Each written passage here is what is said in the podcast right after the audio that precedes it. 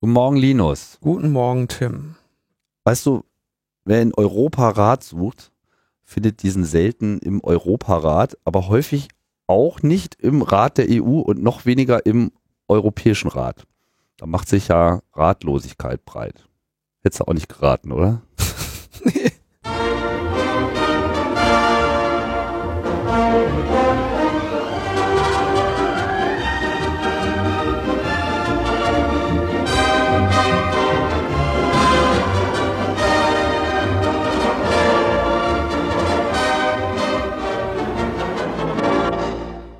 Guter Rat ist teuer und den äh, gibt hier kostenlos bei Logbuch Netzpolitik jetzt schon in der 135. Iteration. Ja. Ja. ja, ja. Wir sind ja auch mal gut beraten, wenn äh, unsere Hörer auf uns ähm, wieder zurückkommen und ähm, uns korrigieren. Genau. Beziehungsweise Hinweise äh, geben auf mögliche Missstände in unserer Berichterstattung. Missstände. Also es gab, die letzte Folge wurde relativ viel kommentiert. Aus irgendwelchen Gründen scheinen wir da. Das könnte daran liegen, dass wir jetzt so äh, offensiv auf das Feedback zugehen und es hier einbauen. Ja, ich überlege, ob wir das überhaupt tun sollten. Ich war letzte Woche bei, äh, war das letzte Woche, war das, lief das, glaube ich, irgendwie im Fernsehen. Äh, so eine Sendung, ähm, wie heißt Zapp, kennst du Zapp? Ja. Kommt im Fernsehen. ZDF oder sowas ist das, ne? Ja, glaub, ja. ARD oder so. Ähm, da haben, die haben sich für Trolle interessiert. Und da habe ich, hab ich über, äh, haben, haben sie mich zu meinen Gedanken dazu gefragt, dass ja einige Redaktionen jetzt keine, ähm, keine Kommentare mehr haben oder so. Oder, ne? Das Medienmagazin, NDR ist es. Können wir ja auch mal verlinken. Habe ich noch, für, ja, Hast du was Kluges gesagt? Ja, aber das haben sie natürlich nicht gezeigt. Ich bin gerade noch in Verhandlungen mit denen, dass die äh, das Gesamtinterview zeigen. Die haben so eine, äh, die haben eigentlich so eine Praxis, dass sie das gesamte Interview zeigen, weil es eigentlich ein ganz gutes Gespräch war. Und äh, sie haben dann, dann nur einen bestimmten Themenbereich rausgenommen, nämlich eben die Redaktionen. Und was sie so ein bisschen ignoriert haben, waren meine allgemeinen Erwägungen zu, ähm, zu trollen und so. Naja, egal. Tja, ist halt teuer, ne? Die Sendeminute. Die Sendeminute ist teuer und davon kriege ich nicht viel. ja, okay, aber wir, wir, wir sind abgeschwiffen. Genau. Ähm, Top-Kandidat des Feedbacks waren unsere Ausführungen zum Thema Telemedizin. Ja. Das Ganze äh, hing ja im Zusammenhang mit den Äußerungen von Herrn äh, Oettinger. Wir erinnern uns, Taliban und so und seinen Forderungen äh, bezüglich einer Netzneutralität äh, mit Einschränkungen, damit man ja auch noch äh, bei 220 auf der Autobahn Notoperationen durchführen kann. Wenn einer von rechts kommt. genau. Das hätte der eigentlich noch direkt sagen können, ne? dass man quasi die Telemedizin ins Auto einbauen, dann sparst du noch mal sieben Minuten, bis die Rettungskräfte da sind. Das genau. sollten wir dem mal empfehlen. Ähm, ich habe ja den Eindruck, hier müsste mal die Internetambulanz kommen also Leute äh, irgendwo hinfahren. Die Debatte war ja, der, der Kern meiner Aussage war ja, dass er mit Beispielen daherkommt, die nicht realistisch sind und die nämlich heutzutage in dieser Form nicht stattfinden, beziehungsweise die als Netzneutralitätsverletzungen heutzutage nicht stattfinden und deswegen da auch kein Regulierungsbedarf besteht. Die Kommentare bestätigen das größtenteils aber ähm, weisen darauf hin, dass es tatsächlich Telemedizin gibt. So kommentiert One Not to Be Seen. Das mit der Telemedizin ist in Deutschland verbreiteter, als man glauben mag. Auch echtzeitkritische Applikationen. La la la la la. Ähm, wenn auch keine Remote-Operation. Ja, aber das ist ja schon der entscheidende Punkt. Ja, also äh, man, man muss quasi unterscheiden, ist es Ferndiagnose oder Fern-OP? Fern-OP gibt's anscheinend nicht, aber Ferndiagnose. Das Beispiel, was er hier nennt, ist der verbreitete Klassiker, ist eine Schlaganfall-Akutbehandlung.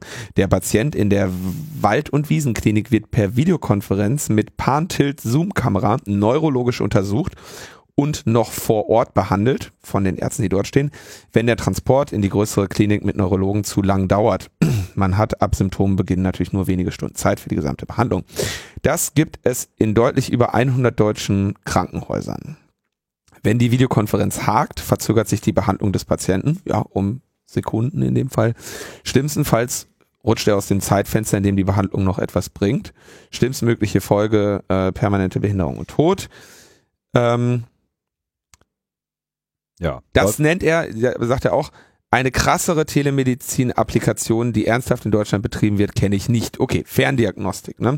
Da kann man aber jetzt natürlich, könnte man jetzt sagen, okay, dann mach doch da mal ähm, die Netzneutralität kaputt und richtet euch da mal Überholspuren ein für diese Ferndiagnostik. Das Gegenteil ist aber der Fall. Das Interessante ist, schreibt er nämlich, überall läuft das, anders als du vermutest, übers Internet per VPN. Die Luxusvariante ist eine separate symmetrische DSL-Leitung in der Klinik für das Video. Gibt's aber natürlich nicht überall. Ähm, mehr gibt man als Klinikum mit begrenztem IT-Budget dafür nicht aus. Branchenstandard ist ein VGA-Video mit Mono-Audio und circa 512 Kilobit pro Sekunde. Tja, das lief angeblich problemlos. Da habe ich ja so ein bisschen meine Zweifel, dass das wirklich problemlos äh, laufen kann. Also vielleicht läuft es meistens. Na, wenn es so schmalbandig ist, natürlich läuft das problemlos. Das kannst du ja, wie Clemens immer so schön sagt, äh, über nassen Schnürsenkel machen, diese Bandbreiten. Naja, wenn halt nicht mal ein Router ausfällt. So. Ja, wenn Router ausfällt, fällt, also du meinst jetzt im Klinikum oder? Irgendwo auf dem Weg dahin, weil das ist ja das äh, Ding. Ich meine, hier muss ja schon mal das VPN äh, funktionieren. Es setzt ja immer voraus, dass dann auch alles irgendwie funktioniert. Ja, aber sagen, gestehen wir das mal zu, ähm, was da jetzt geschildert wird, ähm, sieht für mich nicht danach aus, dass da eine Netzneutralitätsverletzung schreiend notwendig wäre und vor allem, wenn sie es seit 2008 machen, ohne dass sich irgendjemand ähm, ernsthaft beschwert hat, ähm, dann denke ich, besteht da jetzt gerade kein äh, Bedarf. Abgesehen davon sei natürlich der Hinweis äh, erlaubt an dieser Stelle, aktuell gibt es keine Regulierung zur Netzneutralität in Deutschland oder in der EU. Und aktuell heißt das, die könnten das einfach machen. Das heißt, sie würden es machen, wenn es notwendig wäre. Sie, sie möchten aber lieber äh, Musikflatrates machen und ähm, so, das scheint irgendwie insgesamt notwendiger zu sein, als äh, diese Ferndiagnostik auf einen vernünftigen Stand zu bringen. Was ja eigentlich angesprochen wurde, war ja die Sache mit den Operationen, was ja so ein bisschen der Klassiker der Telemedizin ja. ist. Hier wird in den Kommentaren auch nochmal darauf hingewiesen, dass das ja äh, insofern auch schon äh, problematisch ist, dass ähm, ja im Prinzip alles dann auch entsprechend medizintechnisch zertifiziert werden müsste, was Teil dieser Operation ist. Allein schon aus ähm, versicherungstechnischen Fragen, ja, wenn etwas schief geht, wer ist schuld? Und naja, wenn man das halt irgendwie über das Internet macht, dann wäre ja im Prinzip jeder einzelne Router davon betroffen, der in dem Moment zum Einsatz kommt, was ja, wie wir wissen, im Internet irgendein Router sein kann. Man weiß halt vorher nicht wirklich, was daran beteiligt ist. Und wie auch für diese Ferndiagnose kann ich eigentlich nur sagen, wenn das von der Politik und der Gesellschaft als ein relevantes, wichtiges Instrument angesehen wird, dass sozusagen unsere medizinische Versorgung auch über solche digitalen Wege mit unterstützt wird, wofür ich, wo ich ja auch überhaupt gar nichts gegen habe. Ja, das ist ja eine, eine, eine gute Sache, wenn man sich einen Experten zuschalten lassen kann für eine Diagnose wo man ansonsten unter Umständen einfach eine falsche Diagnose äh, treffen würde oder vielleicht auch gar keine.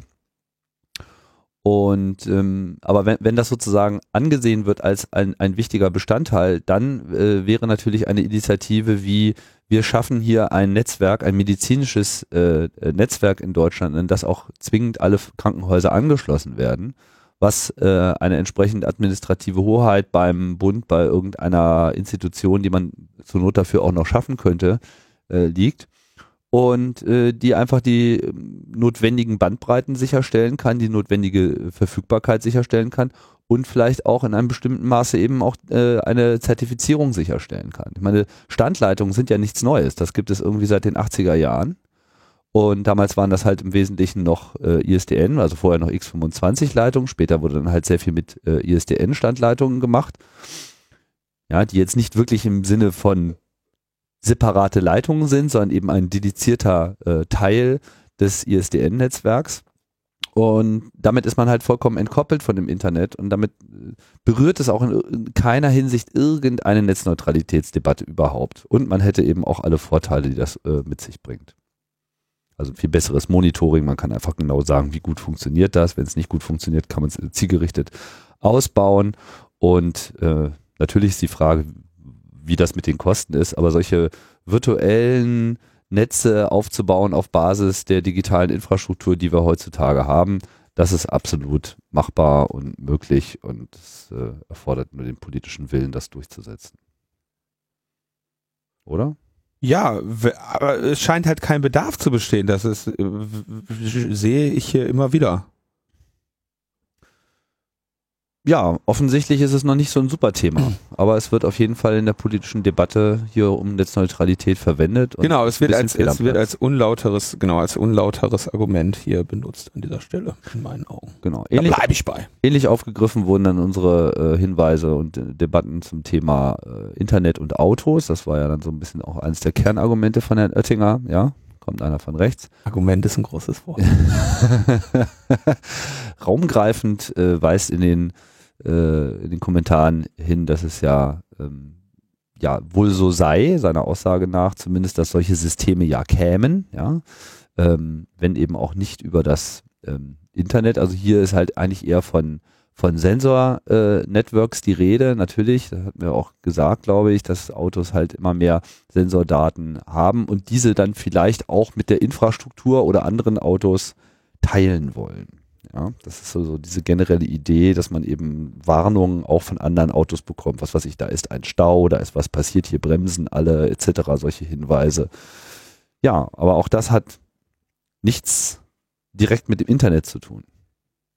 Ja, also auch hier, dass ich hatte eigentlich gehofft, das hätte ich in der Sendung ausreichend betont. Er, ähm, Raumgreifend schreibt ja auch, hier einmal eine Ingenieursperspektive, die Idee, Sensordaten untereinander auszutauschen, ist nicht abwegig, ähm, Notfallbremsen und so weiter zu können. Dafür braucht man Oh, noch nicht einmal selbstfahrende Auto, sagt er. okay, Entschuldigung.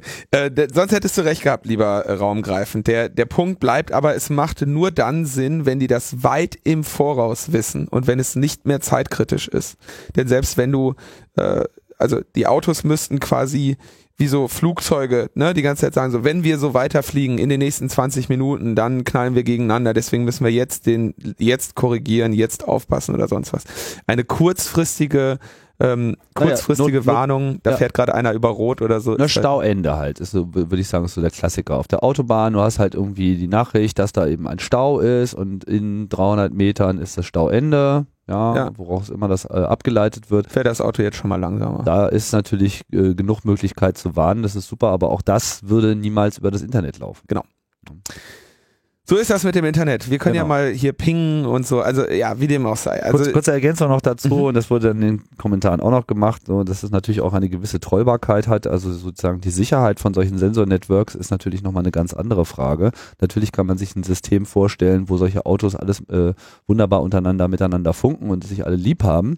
Aber wie wir aus dem Internet ja gelernt haben. Hätte ich dann ein Fahrrad, was die ganze Zeit sagt, es kommt von überall jemand, damit ich freie Fahrt habe. Ja, klar, natürlich. Ja, sowas, nicht wahr? Also äh, einerseits halt so die, die Betrollung oder im weiteren Sinne eben auch so das aktive Herbeiführen von Unfällen durch Ausnutzung solcher Sensorsysteme und vor allem natürlich, nächste große Ding, äh, Ausnutzung einer etwaigen oder absolut wahrscheinlichen Unsicherheit solcher Systeme, weil in dem Moment, wo etwas nicht konkret, äh, nicht korrekt implementiert ist oder einfach mal wieder unvorhergesehene Dinge äh, passieren und Code falsch läuft und falsche Dinge macht, das wirft eben, wie auch bei der Telemedizin, wieder so einen Rattenschwanz an äh, Versicherungsfragen auf, äh, ja, wer haftet dafür, wer ist jetzt irgendwie schuld, wer muss hier äh, äh, dafür bezahlen, das ist jetzt hier der Hersteller dieser Software-Subroutine, die jetzt an der Stelle einen Fehler gemacht hat und die durch Null geteilt hat.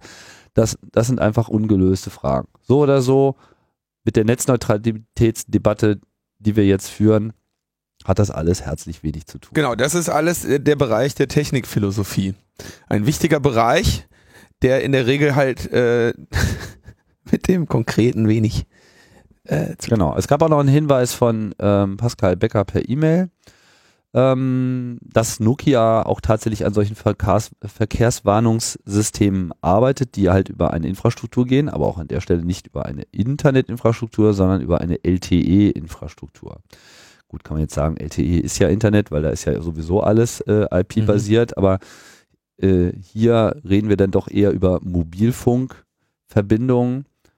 Äh, ich weiß nicht, ich habe mir nicht ganz genau durchgelesen, was sie da in ihren, wie heißt das, Liquid Applications da äh, tatsächlich machen. Dass Mobilfunknetze den Verkehrsfluss monitoren, ist ja nichts Neues. Also ein, ich, weiß nicht, wie groß der Anteil ist, aber schon früh sind Mobilfunkdaten ähm, verwendet worden. Ich glaube zuerst bei TomTom, um die durchschnittlichen Geschwindigkeiten, die auf Straßen gefahren werden, zu analysieren. Das heißt, da hat man sich, glaube ich, ursprünglich mal mit Vodafone zusammengetan. Mittlerweile sind da wahrscheinlich alle in diesem Spiel dabei und hat halt einfach ähm, geschaut, natürlich anonymisiert, äh, wie äh, mit Mobilfunkgeräten ausgestattete Autos, beziehungsweise ausgestattet sind natürlich die Fahrer primär in diesen Autos, also man kann halt wenn man diesen, diese Traffic-Analyse macht, diese Bewegungsanalyse macht, sehr schön sehen, wie Autos durch Straßen fahren und kann natürlich dann eben in Abhängigkeit des Wochentages und der Uhrzeit für Straßen eine mittlere Geschwindigkeit äh, errechnen und damit natürlich dann auch feststellen, ah, okay, hier geht's jetzt langsamer voran als normalerweise und das hat dann eben auch Rückwirkungen auf die äh, Navigationssysteme. Äh, wenn ich das richtig verstanden habe, ist hier bei, bei Nokia im Prinzip nichts anderes dann als die zweite und dritte Stufe davon in Planung, dass man das eben alles mehr oder weniger in Echtzeit macht. Ja, aber Sie sagen ja, ähm, also Sie haben jetzt nicht, hier steht nicht äh, Verkehrsunfallverhinderung drin. Sie sagen im Prinzip, okay, in LTE, ne, da ist die Base Station ja wieder im Prinzip klüger und fähiger als in den, in den, als in 2G und 3G. Dann sagen sie, dann bauen wir weil wir eine kluge Base Station nah am Kunden haben, ähm, noch weitere Services ein, die sie auf der Funkschnittstelle sprechen soll. Ja, muss man mal schauen, inwiefern sich daraus Standards überhaupt ableiten lassen oder das nicht nur äh, Insellösungen genau, sind und der, der, der entscheidende, das entscheidende Argument ist hier, dass sie sagen, wir können das direkt von der Base Station machen und sparen uns den Umweg übers Internet. Das ist, ja, das ist also wirklich explizit steht das hier so drin. Close proximity to the mobile customer enables significant improvement, significant improvements in time to content und so weiter. Tja, ja. Spiele hatten wir ja auch drüber geredet, die im äh, Auto gespielt werden über das Internet. Da meintest du, das wäre ja alles nicht so wichtig. Nein, das habe ich nicht gesagt. Also da, da habe ich gesagt, das Spiel kommt nicht aus dem Internet und es bleibt, das Spiel läuft lokal das Spiel spricht mit einem anderen Spiel über ein Lightweight-Protokoll, um zu sagen, ich bin jetzt gerade hier lang gegangen und schieße in die Richtung oder so. Aber das Spiel wird selber jetzt nicht irgendwie da breitbandig hingestreamt. Das gibt's aber auch schon. Alle ne? anderen darunter leiden. Das gibt's aber auch schon. Ja, das ist dumm. Ja, das kann man, aber es gibt's auch. aber das sind genau die, die dann, das sind ja aber genau die, die das machen, sind ja diejenigen, die in Richtung Netzneutralitätsverletzungen arbeiten. Also diese ganze Argumentation ist so verquer, was ich meine ich auch in der letzten Sendung gesagt habe. Das, was er meint, was benachteiligt werden soll, sind diejenigen, die wie die Irren lobbyieren dafür, dass sie bevorteiligt werden. Ja. Aber das hat er noch nicht mitbekommen.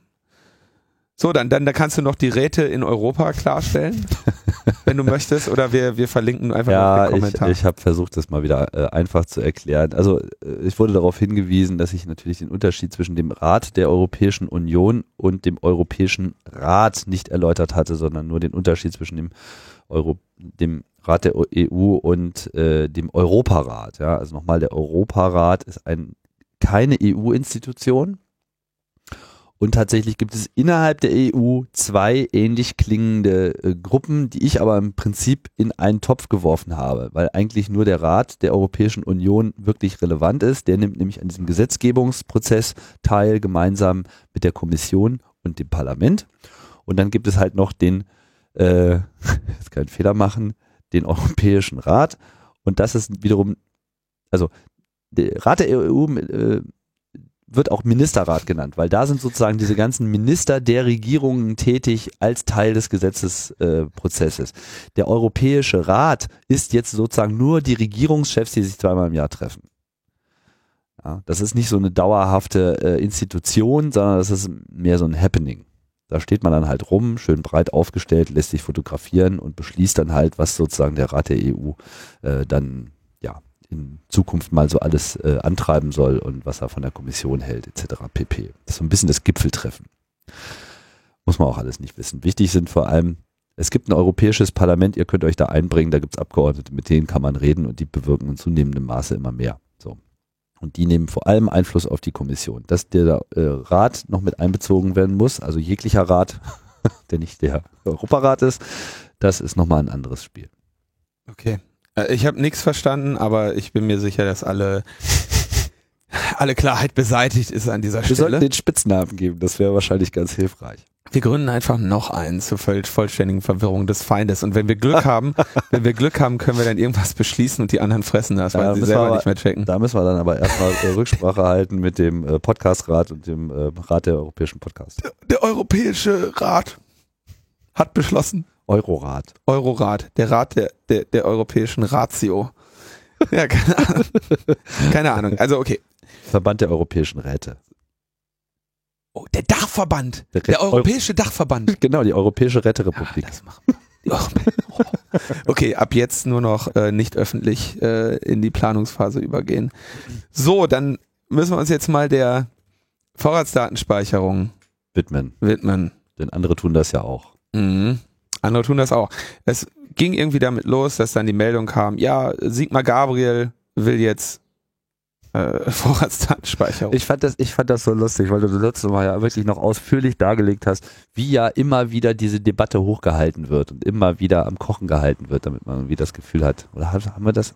Da haben wir doch letztes Mal drüber gesprochen, oder habe ich das nur gelesen? Oder vor weiß ich nicht mehr. Ich habe so eine Debatte auf jeden Fall jetzt noch im Kopf, ja, dass das sozusagen wichtig sei, dass ja immer wieder darüber geredet wird, damit man später auch sagen kann, man hätte ja darüber geredet, man hätte es ja schon immer auch gefordert. Ja, das ist so, so ein bisschen eine der Erklärungen, warum diese VDS-Debatte einfach nicht enden will. Ja. ja. Und so endet sie eben wiederum nicht. Und jetzt kommt halt auch so ein bisschen der Dauerbrenner in dieser äh, Debatte, der Dauerumstürzler, Herr äh, Gabriel. Das ist schon, das ist schon beachtlich. Der Gabriel, das ist schon beachtlich. Hast du das gelesen? Der ist jetzt äh, Ehrenmitglied der CDU geworden. Das war aber jetzt ein Sigmar Gabriel setzt sich immer wieder für christlich-demokratische Politik ein und stärkt die Union nachhaltig, erklärte Merkel. Dabei lobte sie besonders die Vielseitigkeit, mit der sich der Geehrte sowohl für wirtschaftsliberale Themen als auch erzkonservative Interessen einsetze. Er kämpft unermüdlich für das Freihandelsabkommen TTIP. Er beglückt Privatinvestoren, indem er öffentlich-private Partners für öffentlich-private Partnerschaften wirbt. Und jetzt sorgt er sogar noch dafür, dass die Vorratsdatenspeicherung kommt. Dafür wollen wir uns endlich erkenntlich zeigen. Dann gab es ja auch noch irgendwie die Meldung, dass er vor kurzem die, die nächste Wahl schon mal präventiv als äh, verloren äh, hinnimmt. ja, also unglaublich. Und er trat dann irgendwie auf, ja, das war ja früher alles ganz, ganz, äh, ganz, ganz falsch und so. Die, die Vorratsdatenspeicherung war früher schlimm. Und deswegen wird er jetzt erklären, wie die Vorratsdatenspeicherung gut wird. Und ähm, ich glaube, die Einschränkung, die er dann so nennt, ist, ähm, oder die er der Süddeutschen sagte, ich bin seit langem für die Vorratsdatenspeicherung unter sehr engen Bedingungen. Richtervorbehalt, relativ kurze Speicherfristen und Einsatz nur bei besonders schweren Straftaten. All das war im Gesetz von CDU, CSU und FDP nicht enthalten. Deshalb war es auch verfassungswidrig. Gibt es eine schöne Aufstellung der, der Taz. Also es, du kannst dir sowas nur noch durchlesen und mit dem Kopf schütteln. Taz sagt, naja, er, also nochmal, Zitat Gabriel in der Süddeutschen Zeitung. All das war im alten Gesetz von CDU, CSU und FDP nicht enthalten. Tatsache ist, das Gesetz zur Vorratsdatenspeicherung wurde 2008 von der Großen Koalition aus Union und SPD beschlossen. Federführend war SPD-Justizministerin Brigitte Zypries. Danke, Herr Gabriel, dass Sie, also, hm? so viel, so viel dazu. Das Gesetz hatte damals auch schon einen Richtervorbehalt. Das war nicht der Grund, warum es gescheitert ist. Zitat Gabriel. Richtervorbehalt, relativ kurze Speicherfristen, Einsatz nur bei besonders schweren Ta Straftaten, all das war im alten Gesetz, lalala, nicht, nicht enthalten, deshalb war es auch verfassungswidrig. Ist nicht richtig. Ähm, das Gesetz war nicht verfassungswidrig wegen der Speicherfristen oder wegen eines fehlenden Richtervorbehalts, denn den hatte es. Und Einsatz bei besonders schweren Straftaten war ebenso vorgesehen. Tja. Ja. Wir sollten ihm irgendwie eine Rechnung schicken. Dann was er auch immer wieder macht, das hatte schon vor, vor wirklich vor langer Zeit ähm, Netzpolitik.org auch ähm, korrekt bemängelt, dass er sagte, ähm, was sagt er? Dass er, dass er sagt, die Vorratsdatenspeicherung in Norwegen hätte zu einer schnelleren Aufdeckung von Straftaten geführt, zum Beispiel bei dem Attentat von Herrn Anders Breivik. Das waren ja, das waren ja äh, 77 äh, Menschen, die der Mann getötet hat. Ähm, und zwar auf dieser, auf dieser Insel Utøya. Da waren ja dann, glaube ich, auch noch sozialdemokratische Kind, sozialdemokratische allem, Jugendorganisationen. Ja. Genau. Das ist natürlich ein Thema, was den, was den äh, Gabriel interessiert. Da konzentriert er sich dann auch mehr auf das Thema als auf die Fakten. und der wurde ja von einer Antiterror-Einheit noch auf Utoya festgenommen, der Breivik. Da gab es ja noch gar nicht die Möglichkeit, äh, Vorratsdatenspeicherung äh, zu nutzen, denn die gab es damals wie heute nicht in Norwegen. Also der Mann ist auf einer auf einer Kampagne, auf einer auf einer Reise für dieses Thema zu werben. Der tritt sich damit einen riesen Riesenärger mit allen möglichen Leuten ein. Selbst die Netzwirtschaft hier, also die Verbände wie ECO oder so, sind ähm, laut dagegen. Und am schönsten finde ich ja die Reaktion von D64.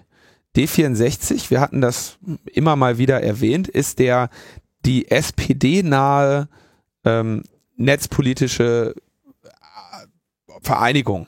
Ja. ja. Aktionsgruppe, wie auch. Aktionsgruppe. Und die hatten den Gabriel, glaube ich, sogar noch auf ihrem, auf ihrem Neujahrsempfang am 25. Februar. Lange Rede von SPD-Chef Sigmar Gabriel, äh, Lars Klingbeil und äh, Nico Lummer, der der Co-Vorsitzende und ich glaube Mitgründer ist. Ähm, und irgendwie drei Wochen später tritt er denen halt in den Rücken und ist auf einmal für die, für die Vorratsdatenspeicherung. Ja, die machen da irgendwie ihre Werbeveranstaltung für den, ne? S mhm. Netzpolitik in der SPD und jetzt tritt er den dermaßen ins Kreuz. Entsprechend ist der Nicolummer auch etwas ungehalten. Ähm, die haben also jetzt erstmal natürlich eine, eine, eine Pressemitteilung rausgegeben, äh, in der, denke ich, die zentrale Aussage sehr schön zusammengefasst ist, dass sie sagen, die Vorratsdatenspeicherung ist nicht nur vollkommen wirkungslos, wenn es um die Verhinderung von Verbrechen geht, die Regierung setzt damit auch ein deutliches Zeichen für Überwachung und gegen Freiheitsrechte. Ja, also was muss der, der, wie, wie, wie ernst muss dieser Gabriel seine Ehrenmitgliedschaft in der CDU nehmen, dass er jetzt so einen Schaden auf die Partei zieht, ja? Und der schlimmst, den schlimmsten Schaden nimmt ja dann unser Freund Heiko Maas auf sich, den ich immer so oft erwähne, weil er Justizminister ist und ähm, über den, wo ich schon fast ein schlechtes Gewissen habe, weil der Mann ja eigentlich in Ordnung war. Bisher hat er sich auf jeden Fall halbwegs klug geäußert. Bisher hat er sich, hat er sich besonnen gezeigt und äh, hat mein, genießt als eines der wenigen Regierungsmitglieder eigentlich mein Vertrauen. Mir ist das nachher irgendwie bewusst geworden, dass ich im CCC-Jahresrückblick habe ich den öfter herausgestellt, weil er mal was, mal was Blödes gesagt hat, neben vielen klugen Dingen, wo er, wo er nichts gesagt hat oder wo er einfach nichts gemacht hat, was ja auch in der Regel klüger ist. Ähm, aber so ver vermeldet es Heise vor drei Tagen, bereits zum Parteikonvent der SPD am 20. Juni 2015 soll eine Leitlinie der Sozialdemokraten zur Vorratsdatenspeicherung vorliegen. Ähm, und der Heiko Maas möchte in, in der ersten Fassung des Entwurfs bereits die Vorgaben des Europäischen Gerichtshofs und des Bundesverfassungsgerichts berücksichtigen. Wie gesagt, unter Befürwortern der Vorratsdatenspeicherung ist das natürlich der einzig gangbare und der sinnvolle Weg. Ähm, die, die Urteile, in denen das Mittel als verfassungswidrig eingestuft wird, als Anleitung zu nehmen, um einen Gesetzesentwurf zu schreiben, der dann nicht mehr kassiert wird von von den entsprechenden Gerichten. Ja, ich verlinke ja äh, dann mal in den Shownotes aber auf den Artikel von Spiegel Online. Die haben das nämlich tatsächlich zuerst gemeldet. Das stimmt. Hm. Ja, haben sie. Ja, mal gucken, was dabei rauskommt. Also man kann sich ganz gut vorstellen, dass äh, der Herr Maas da innerhalb der Koalition ganz ordentlich unter Druck ist, immer irgendwie was so machen und ich würde mal sagen, da warten wir mal lieber mal ab, was das für Leitlinien sind, die er da vorliegt, bevor wir da jetzt abschließend drüber urteilen. Ja. Aber die Debatte reißt natürlich nicht ab. Wie gesagt, Nico Lummer sollte man in, der, in, in diesem Zusammenhang echt mal im Auge behalten. Der ist ja seit kurzem auch äh, Kolumnist bei Bild.de. Hm. Ähm, was was uns jetzt auch einen Bildlink äh, sozusagen hier. Was uns einen Bildlink einträgt hier. Ähm, Dafür, das fand ich natürlich sehr interessant. Also da können wir auch nochmal eine Rechnung rausschicken eigentlich. Stimmt, dürfen wir die überhaupt auf die linken? Ähm, nimm mal vorsichtshalber, schreib mal da Bildlink hin und nimm nicht, übernimm nicht den Titel, nicht, dass wir nachher irgendwie auf die Fresse bekommen von denen. Ach so, Apropos, wegen, äh, wissen schon. Apropos auf die Fresse bekommen. Nico Lummer titelt in seiner Netzkolumne bei Bild.de, die SPD will einfach Kloppe bekommen. ja, einer musste es tun. Ähm, ich bin ganz froh, dass Nico Lummer da seinen, seinen guten Ruf äh, opfert um, und um als Bildkolumnist da ähm, diese Themen auch zu besetzen und ähm, das für, für deren Leserschaft zu tun. Das ist ähm, ein denke ich, insgesamt ein, von der, ein, ein wichtiger Einsatz, den er da bringt. Man kann da natürlich auch wieder irgendwie drauf rumranten, für Bild schreiben oder so. Aber ähm, ich finde das insgesamt schon ganz gut, dass, dass wir da einen Nico Lummer haben, der insgesamt das Herz nämlich am rechten Fleck hat, bevor es irgendwie ein, ein Jan Fleischhauer-Äquivalent der Netzpolitik gegeben hätte, der dann dort. Ähm, ja, na gut, da gibt es dann immer noch genug Leute, die in der Bildzeitung schreiben, die das, glaube ich, auch gerne in die andere Richtung dann äh, ja, das treiben. ist richtig. Aber wie gesagt, die Alternative wäre, es gäbe noch nicht einmal eine Stimme, die in der Regel sich sehr, äh, zumindest die richtigen Positionen vertritt. Ähm, und deswegen finde ich das ganz gut, dass er das macht. Ja, wir verlinken trotzdem mal äh, mit vollem Titel da drauf und wenn wir dann eine Rechnung kriegen, dann schicken wir die an Nico weiter. ja. Ja, okay, so machen wir das. Ich weiß nicht, ob man da eine Rechnung kriegt oder sofort. Ja, Rechnung, ne? Lizen Lizenzangebot kriegen wir. Wir kriegen ein Lizenzangebot, das wir nicht ablehnen können. So, so. Wir freuen uns drauf. Ja, es ist nicht so, dass jetzt Logbuch Netzpolitik keine, keine Öffentlichkeit erreichen würde, aber die zusätzlichen, zusätzliche Aufmerksamkeit nehmen wir dann gerne mit. Ja. Gut, dann gab es jetzt eine, eine, eine Meldung, da gehe ich mal kurz noch in die Vorgeschichte. Das Bundesamt für Sicherheit in der Informationstechnik ist ja ein, ein Amt, das dem Bundesinnenministerium untersteht, was ein Kritikpunkt ist, den wir als Chaos Computer Club schon öfter angeführt haben. Ich weiß gar nicht, ob die Idee von uns stammt, wahrscheinlich nicht, ähm, denn es gibt auch andere, die, die diese Kritik anbringen und daraus die Forderung ableiten, das Bundesamt für Sicherheit in der Informationstechnik möge doch bitte als eigenständige, unabhängige Behörde aufgestellt werden, so wie es mit der Datenschutzbeauftragten jetzt kürzlich geschehen ist und sich dann auch herausgestellt hat, dass das nicht besonders gefähr gefährlich wurde der Regierung, diese Frau eigenständig operieren zu lassen. Ähm, Scherz beiseite. Warte mal, habe ich da was nicht mitbekommen? Das, die Datenschutzbeauftragte untersteht nicht mit wird, dem Innenministerium. Ja, wird und haben wir vor vielen, vielen Folgen Gott, darüber gesprochen, ja. Okay. Ähm, Blamiert.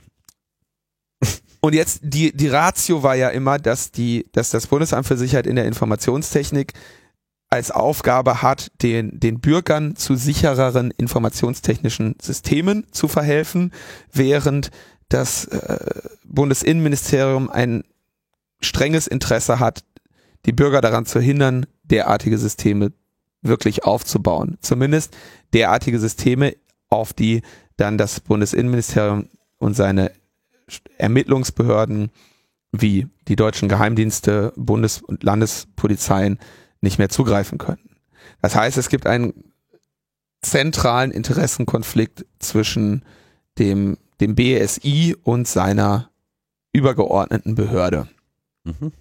Und der, der äußerte sich ja zum Beispiel in so Sachen wie der Spezifikation von D-Mail, wo dann aktiv ein, eine Architektur promoted wurde, die eine Abhörschnittstelle beinhaltet, ähm,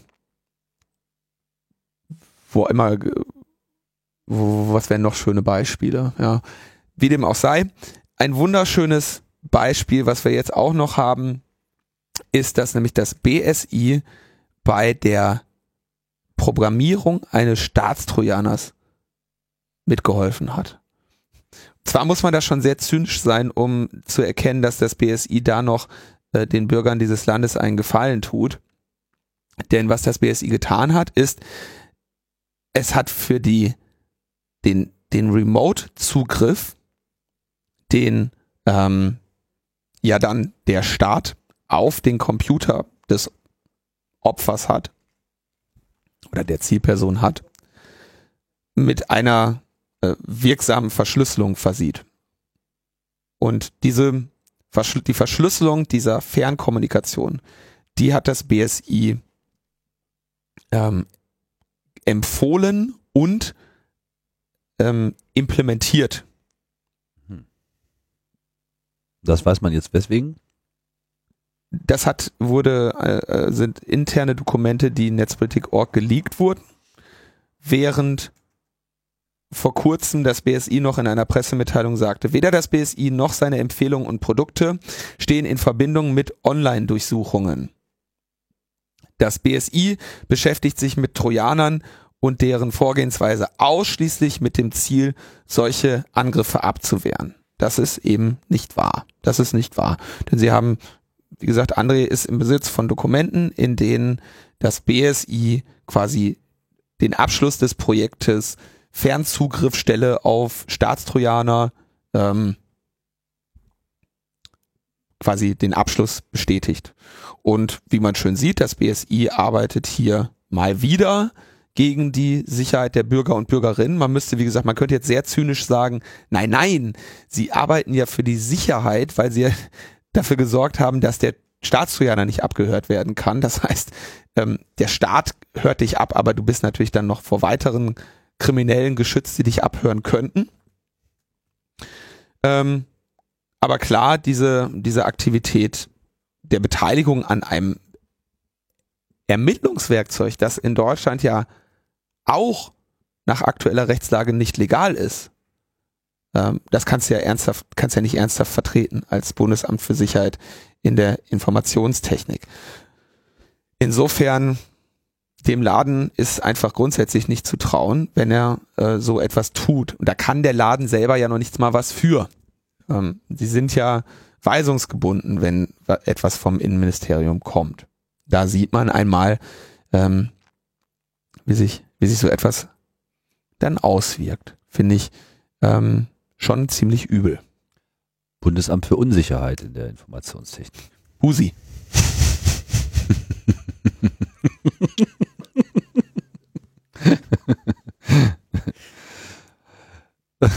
oh Mann. ja, da gibt es da nichts zu, zu sagen, oder? Nee, wir, also das, da gibt's nicht viel zu, zu sagen. Das, das muss man sich nur merken, wenn die das nächste Mal irgendwo in irgendein Thema sich einmischen wollen. Ne? Ich meine, reden wir über das äh, IT-Sicherheitsgesetz, da haben wir das BSI in einer zentralen Rolle. Ne? Ja. Da wollen sie ja zum Beispiel, möchte das BSI eben über Angriffe ähm, in der Industrie informiert werden. Gehen wir jetzt mal davon aus, dass diese Angriffe Schwachstellen betreffen. Dann ergibt sich hier ein Kanal, wie äh, die Ausnutzung von Schwachstellen oder die Existenz von Schwachstellen dem BSI mitgeteilt werden. Und jetzt stellt sich natürlich die Frage, wie geht das BSI mit diesem Wissen um? Mein, hm, bauen Sie das dann in Ihre Trojaner ein? Oder sorgen Sie dafür, dass, äh, dass die Bürger vor dieser Schwachstelle äh, gewarnt und geschützt werden? Klammer auf, ähm, Angriffe auf Unternehmen, äh, aber gehen selten über über unbekannte Schwachstellen. Ähm, das geht geht ganz anders, wie man wie man oder viel einfacher, als sich jetzt ein, ein teures äh, Zero Day zu kaufen, um Unternehmen zu hacken. Aber dazu sage ich dann später noch mal was, wenn ich mich ausführlich mit dem IT-Sicherheitsgesetz beschäftige. Das werde ich so in den nächsten äh, Wochen tun. Ja. Okay. So, dann gibt's auch noch äh, Bewegung in der Wirtschaft. In der Wirtschaft? Ja. Ich glaube, du bist, du hast ein, ein Thema übersprungen, aber es ist nicht schlimm. Äh, wieso? Es gibt ein Thema in der, es gibt äh, Bewegung in der Beschwerde von Privacy International und dem Chaos Computer Club vor dem britischen Investigatory Powers Tribunal. Ähm, wir erinnern uns, das ist dieses, das ist das Geheimgericht der, das die Briten über ihre Geheimdienste gelegt haben. Oder ich weiß nicht, ob es ein Geheimgericht ist, aber das ist quasi das, das nicht öffentlich tagende ähm, Gericht. Und das eben dafür zuständig ist, die Rechtmäßigkeit der Aktivitäten des GCHQ zu, zu regeln. Und das Schöne ist, in dem Dokument, was der CCC und Privacy International jetzt veröffentlicht haben, du guckst so komisch. Ja, weil ich gerade mit deinen Notizen nicht mehr klarkomme. Irgendwie steht hier was mit SAP und du bist jetzt irgendwie Genau, aber Thema, schau mal, fett gedruckt ist immer das, das die Überschrift. Ja, ich weiß. So, und da siehst du in dem Pad. Ah. Ähm, ah ja, okay, jetzt bin ich auch okay. wieder gesund, jetzt hast du das Thema vorweggenommen. So, also, du hast jetzt gespoilert. So. Du hast jetzt echt mal gespoilert, Tim. Ja, tut mir leid. Okay. Also, echt nicht in Ordnung. Dafür trage ich deine ganzen schlechten Witze mit. Wieso schlecht? Ey, jetzt geht's aber los. Hier. Also. Ich decke dich. In dieser, in diesem, in diesem Dokument ist es so, dass der, dass das IPT sagt, die Hacking-Aktivitäten, die offensiven Angriffsaktivitäten des GCHQ in den letzten zehn Jahren, zum Beispiel als die äh, Belgacom, den belgischen äh, Carrier und Provider, ähm, gehackt haben. Logbuch Netzpolitik berichtete. Logbuch Netzpolitik berichtete. Waren illegal. Unrechtmäßig. Die Regeln, unter denen das Hacking vollzogen für, wurde, waren aber bisher nicht öffentlich. Da sie nun aber bekannt gegeben sind, ist es alles ab jetzt legal. so die Argumentation. Ah, also es war illegal, aber es wusste ja auch keiner. Ja. Und jetzt wissen es ja alle. Und deswegen ist es jetzt legal, weil es jetzt, jetzt alle wissen. Legal. So per Akklamation oder wie? So ungefähr. Ah. Ich weiß nicht, wie, wie man das verargumentieren kann. Ich auch nicht. Ich weiß nicht, wie man das verargumentieren kann. Also was haben Sie denn jetzt sozusagen beschlossen? Also ist das jetzt ein neues Gesetz oder ist das so sozusagen nur eine, eine Feststellung oder? Äh? Das ist eine Feststellung für, die, für dieses Verfahren. So ist die Argumentation. Okay. Das ist eine Argumentation der Regierung oder dieses Gerichts oder sozusagen eine juristische Feststellung, dass, dass, dass das jetzt legal sei, obwohl es eigentlich nicht legal ist. Genau, es war nicht legal, aber ab jetzt ist das in Ordnung. Jetzt wissen es ja alle. mhm. So ist ich kann da jetzt nicht, ich kann das jetzt nicht weiter verteidigen. Ja. Na gut, aber das ist jetzt sozusagen im Rahmen, also das ist jetzt sozusagen die Bewertung des, des, dieses IPT, ja? Genau. Ah. Na gut, dass wir Geheimgerichte haben, dann ist immer alles total klar. Ich kann ehrlich gesagt nicht so ganz folgen, aber das ist, das ist jetzt sozusagen auch der, der erwartete Effekt, den du hier. Ja, was soll ich erwartet. dazu noch sagen? Ja, weiß ich nicht. Es ist, ich, war, ich bin einfach nur ein bisschen verwirrt. Ja, nee, so, so ist das jetzt. Hast verstanden. So. Nimmst du jetzt so zur Kenntnis. Okay. Und dann können wir uns zum nächsten Thema also, Was willst du dazu noch sagen? Also die haben damit jetzt sich selber die weltweiten Hacking äh, Befugnisse gegeben, wir dürfen das alles machen, es ist ja jetzt auch öffentlich. Hm. Okay. Ignorance is strength. Ja, so läuft das jetzt halt. Okay, verstehe. Wäre jetzt ja auch äh, verwunderlich gewesen, wenn sie, wenn sie jetzt irgendeinem anderen äh, Ergebnis gekommen Ja, wären. schon. so, jetzt schalten wir aber an die Börse. Jetzt schalten wir an die Börse zum, zum, äh, zu der Firma SAP. Ähm, SAP ist den meisten bekannt als ein, als ein IT-Unternehmen, das ähm, Datenbanken Systeme für Unternehmen baut, in denen sich ihre mh, Geschäftsprozesse abbilden lassen. Ich ja, man könnte auch sagen, sie sind definitiv so das Betriebssystem des, des, des gehobenen Mittelstandes und auch äh, vor allem größerer Konzerne. Gibt glaube ich, keinen Konzern, richtig gut kenne ich mich da nicht aus, aber äh, es wird einfach keinen Konzern, keine, kein, kein Unternehmen ab einer bestimmten äh, Größe äh, geben, die nicht in irgendeiner Form mit SAP Software arbeiten, schlicht und ergreifend, weil sie eben auch mit allen anderen zusammenarbeiten genau. müssen, die auch SAP einsetzen und dort werden halt diese gesamten Wirtschaftsprozesse ähm, ja, digital abgebildet und haben sich sozusagen auch als quasi Standard durchgesetzt. Das geht ja schon lange so. Äh, gibt ja auch Heerscharen von. Wann war das? In den 90er Jahren oder wann? Als, oder ach, in 90er Jahren, wo alle Unternehmen dann umgestellt haben? Ich kenne das noch. Dann haben die. Ja, ja. Da musste jetzt alles SAP, dann haben die einmal alles das groß, den großen Umschwung gemacht und jetzt ist das eben alles in SAP. Genau, so SAP-Berater wurde auf einmal so ein, so ein Berufsbild wie Schreinermeister. Das, das, das war dann einfach so, das, das hat ja auch besser bezahlt. vielen Leuten da äh, durchaus eine Beschäftigung äh, gegeben. Die Leute waren auch sehr gut bezahlt. Ich kenne also einige Leute, die so auch als Quereinsteiger ohne nennenswerte Computerkenntnisse da äh, hineingeraten sind und sich halt einfach dieser Systeme äh, ermächtigt haben und äh, ja, ein gutes Leben hatten. Ja, genau. Und jetzt hat die, ähm, jetzt hat diese, dieses Unternehmen natürlich über seine Jahre ähm, die Datenbanken in die Unternehmen verkauft und äh, sind so ein bisschen Experte für, für Datenbanken geworden. Das war halt ihr, das ist das, was sie verkaufen, Datenbanken. Und wenn man dann irgendwann mal so weltweit der, der Standard- und Marktführer für Enterprise-Datenbanken ist, dann äh, muss man sich natürlich auch überlegen, in welche Richtung man jetzt noch weiter ähm, wachsen möchte und wie man ähm, auch die Qualität seines Produktes regelmäßig weiter erhöhen kann. Und was jetzt vor einigen Wochen schon ähm, dann im, welches, wie, wie heißt die Sendung wieder? MDR Fakt, MDR Fakt hat das äh, gesendet. Ähm, das Ergebnis einer Recherche, wie nämlich SAP seit einigen Jahren sehr aktiv in den Geheimdienstmarkt geht, spezifisch in den ähm, NSA und BND-Markt. Auch darüber hatten wir schon berichtet, dass SAP sich nämlich rühmt mit der Datenbank HANA, ähm, ein das schnellste ähm, Datenbanksystem überhaupt zu haben, insbesondere für eben diese gesamten geheimdienstlichen Sammlungen. Denn die Massenüberwachung war technisch nie das Problem. Du konntest immer alles auf den einen oder auf den anderen Weg abhören was den Menschen zur Verfügung stand. Das Problem war immer, das alles sinnvoll zu speichern, zu organisieren und durchsuchbar zu machen. Das war die, das ist, ist und bleibt die Herausforderung der Massenüberwachung.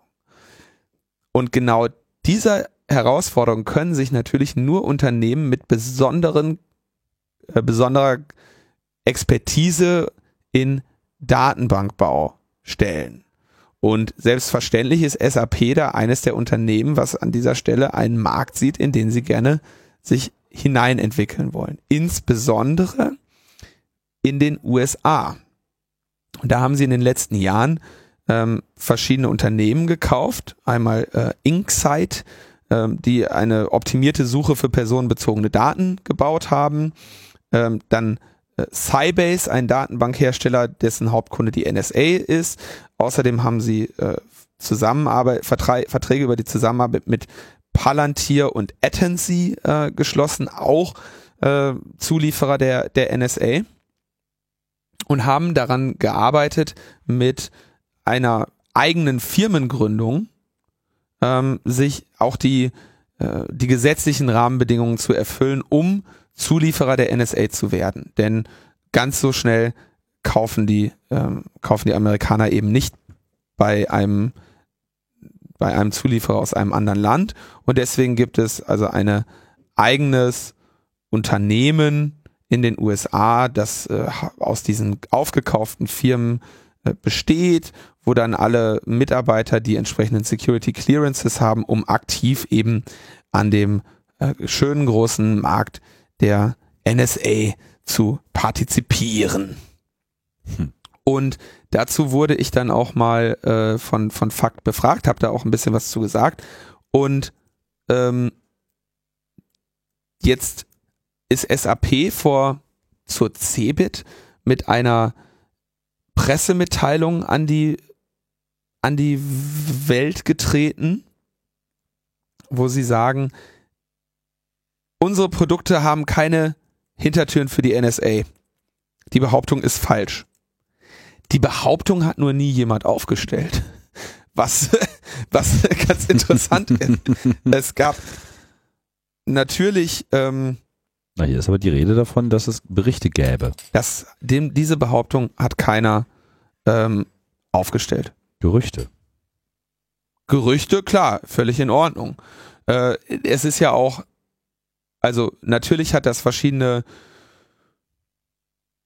st stellen sich verschiedene Fragen, wenn so ein Unternehmen aktiv für Geheimdienste arbeitet. Da, hast du, da stellen sich einfach bestimmte Fragen. Zum Beispiel gibt es dann so, also stellen wir uns mal vor, SAP baut da jetzt ein Produkt für die NSA, irgendwie so eine HANA-Datenbank, die irgendwie besonders schnell ist.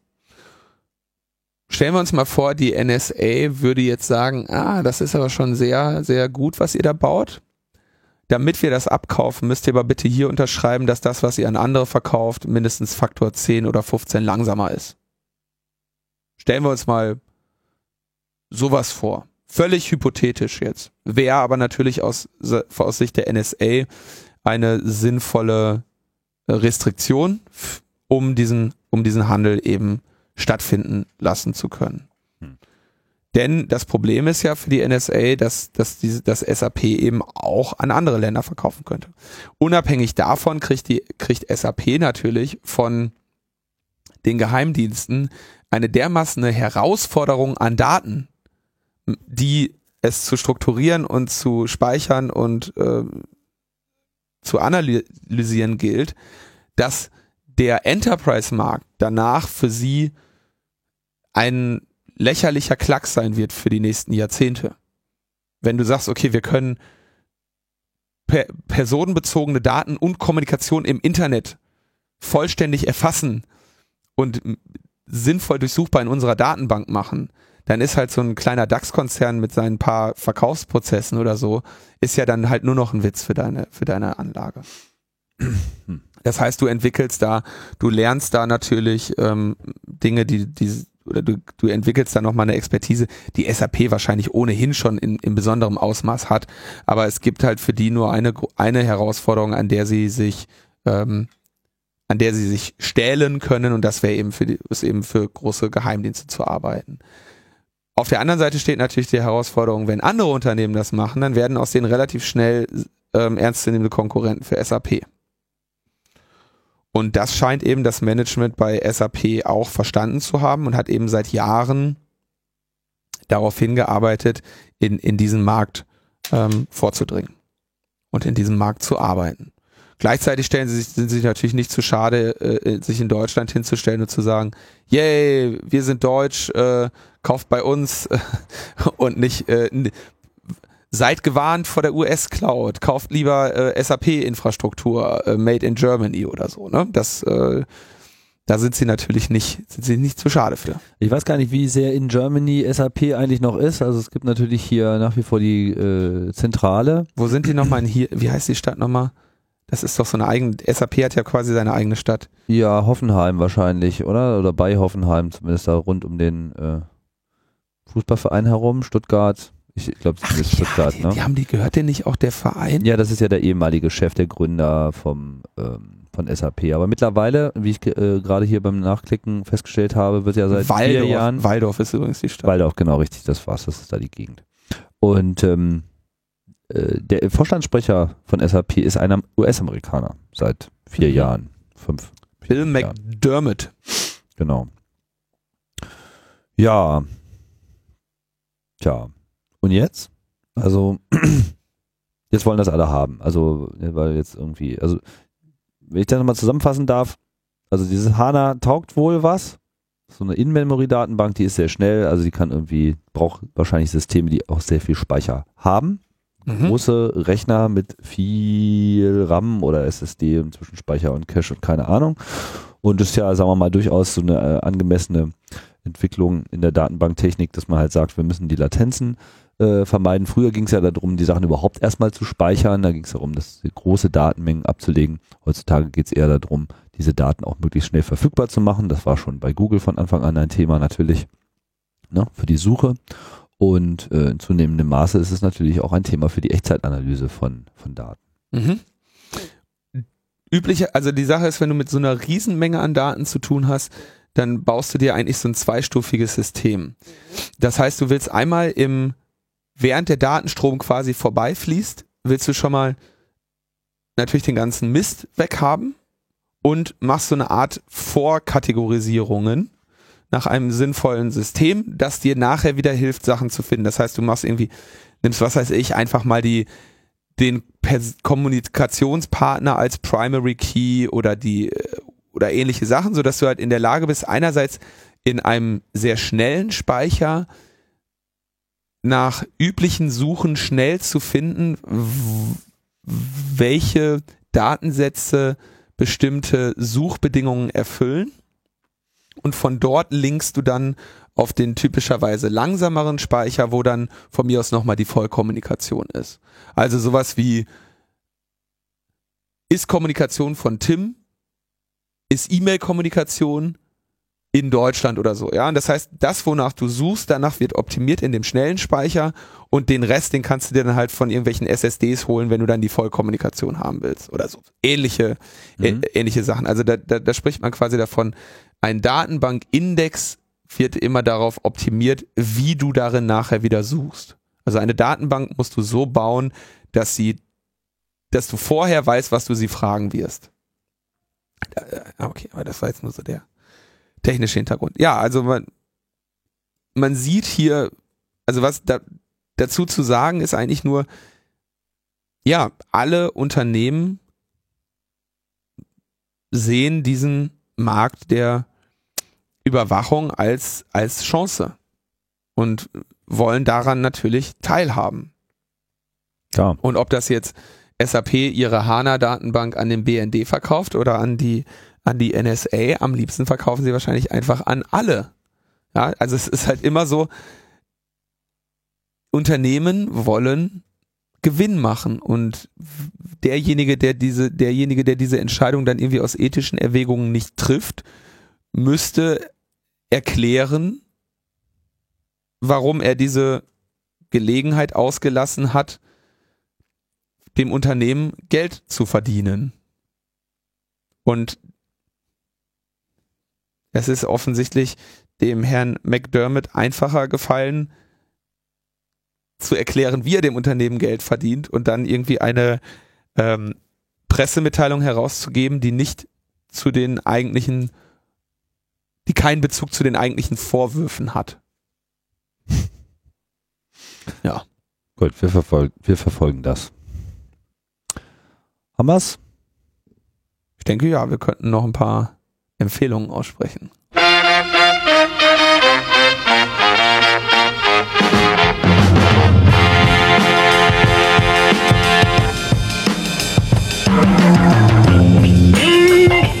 Und es geht los mit einer Empfehlung für unsere Freunde in Österreich, denn dort gibt es keinen Grund zu feiern am 9. April 2015 ab 19 Uhr im Depot Breitegasse 3 in Wien.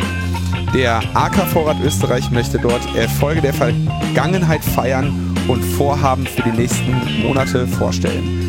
Generalsekretär von Amnesty International Österreich, Heinz Patzelt, wird die Keynote halten.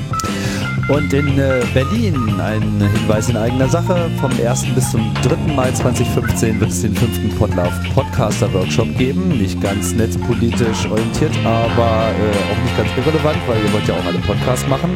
Da gibt es dann vor allem auch am ersten Tag nochmal einen speziellen Developer Day. Da folgt ihr einfach mal äh, den Link in den Show Notes, da wisst ihr dann mehr dazu. In direkter Folge auf dem Podcaster Workshop hat sich strategisch der alljährliche Weltkongress der Social Media Berater positioniert.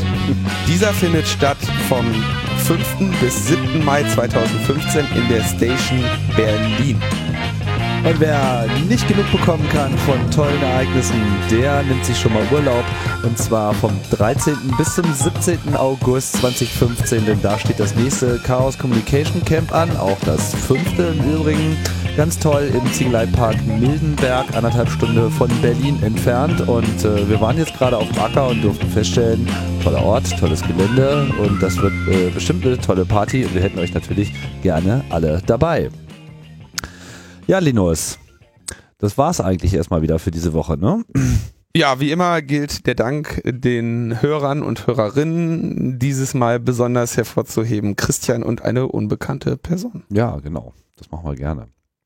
Ja, und ihr äh, hattet hoffentlich mal wieder Spaß hier äh, mit der Sendung. Wir bedanken uns natürlich auch für alle sonstigen Spender, Unterstützer, Tippgeber und äh, auch Kommentarschreiber. Und ich finde, es läuft ganz gut so mit dem Feedback. Also wenn euch mal wieder was aufgefallen ist, was ihr unbedingt mal unbedingt klarstellen muss, weil jemand falsch war im Podcast, dann schreibt. Nein, das also ich habe das gerade so, so äh, ironisch gesagt, dass er die Kommentare loswerden sollte. Ich kann nur noch mal betonen, dass wir, dass ich keine Seite im Internet kenne mit einer besseren Kommentarkultur als Logbuch Netzpolitik, muss ich echt sagen.